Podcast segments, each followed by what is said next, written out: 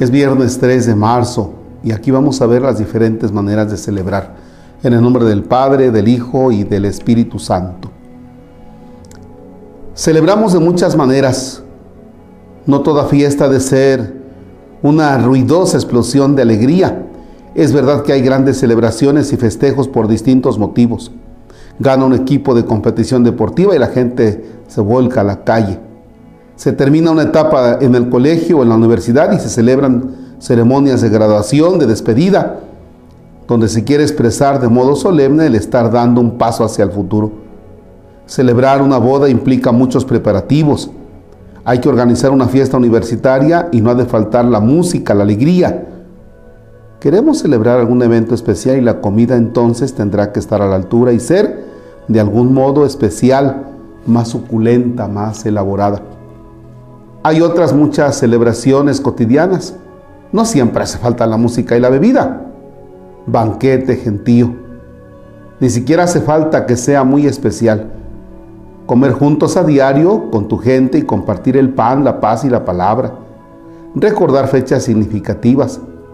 Regalar sabiendo que a menudo lo de menos es que regales y lo demás es que al hacerlo estás diciéndole a alguien me importas.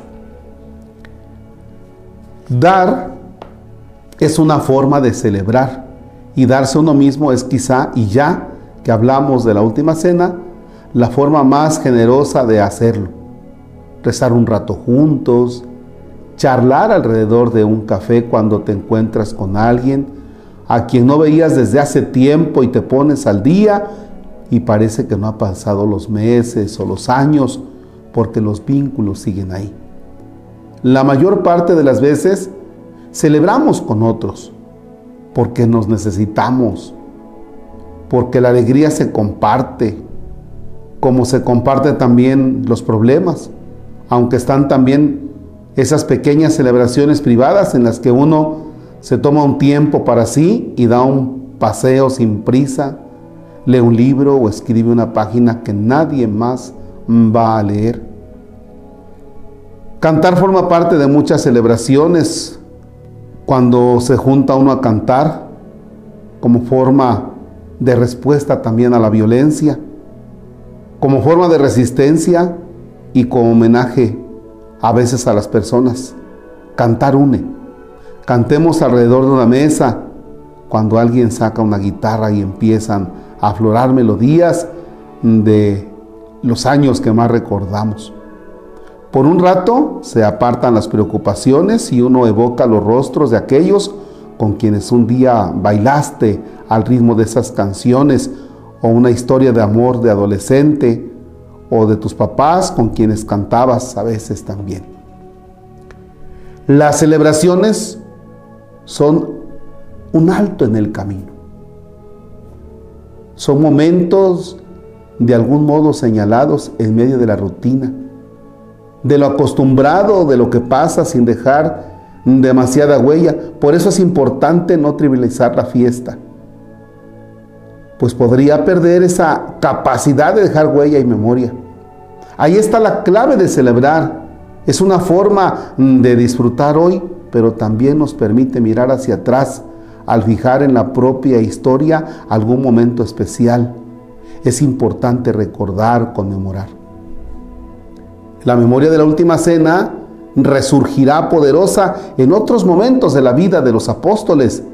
Del mismo modo, el recuerdo de las palabras pronunciadas aflorará más adelante y entonces tendrá sentido. Sin memoria no somos ni la mitad de quienes somos. A veces cuando por causa de la salud alguien empieza a olvidar, quienes, quienes asisten impotentes al deterioro de esa cuenta de cómo la pérdida de recuerdos arrebata a las personas algo de lo más preciado que se tiene. Porque necesitamos construir historias. No se trata de estar siempre con la vista puesta en el pasado, encadenados a memorias que pueden convertirse entonces en losas. Se trata de darnos cuenta de que somos también todo lo que hemos vivido y en el equipaje llevamos nombres, abrazos, heridas, victorias, derrotas, palabras, silencios. De ello aprendemos. Y en ello nos apoyamos cuando las circunstancias presentes flaquean. Es un horizonte que nos permite mirar hacia adelante, precisamente porque recordamos lo vivido. Podemos confiar y esperar en todo lo que se está por vivir. Caramba, fíjese que aquí hay dos puntos importantes que a mí, a mí me parece que tenemos que tener, debemos tener en cuenta. Lo primero es que Jesús se reúne a celebrar. Y dice, hay diferentes celebraciones, pero, pero a ver, en estas celebraciones, las celebraciones son un alto. Jesús traía todo un dinamismo todos los días, todos los días, todos los días, todos los días, pero hoy Jesús se reúne a, cenar y no cena con muchos, cena con sus amigos. Qué importante, ¿no? Y, y cómo se ha preparado. Es un momento importante. Pero déjenme decirles que este punto no es tan interesante como el punto que viene. Cuando dice, la memoria de la última cena resurgirá poderosa en otros momentos de la vida de los apóstoles. Caramba. O sea, estamos hablando de la institución de la Eucaristía que posiblemente se les olvidó en unos cuantos días, porque no quiere decir que al otro día de que de que Jesús lo sepultaron, se reunieron los apóstoles a celebrar. Ay, vamos a celebrar lo que hizo Jesús la otra vez. No, no. Sino que resurge después. Resurge poderosa en otros momentos de la vida de los apóstoles. Del modo en recuerdo de las palabras pronunciadas aflorará en adelante y entonces tendrá sentido. ¿Se da usted cuenta que cuando participamos de la misa, participamos como participaron los apóstoles de aquella cena? ¿Se da usted cuenta?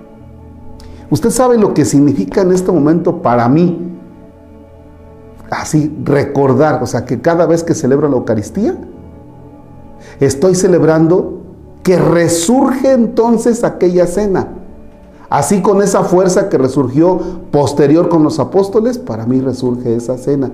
Entonces hoy aprendo que cada vez que celebro la Eucaristía, resurge la cena que Jesús celebró con los apóstoles.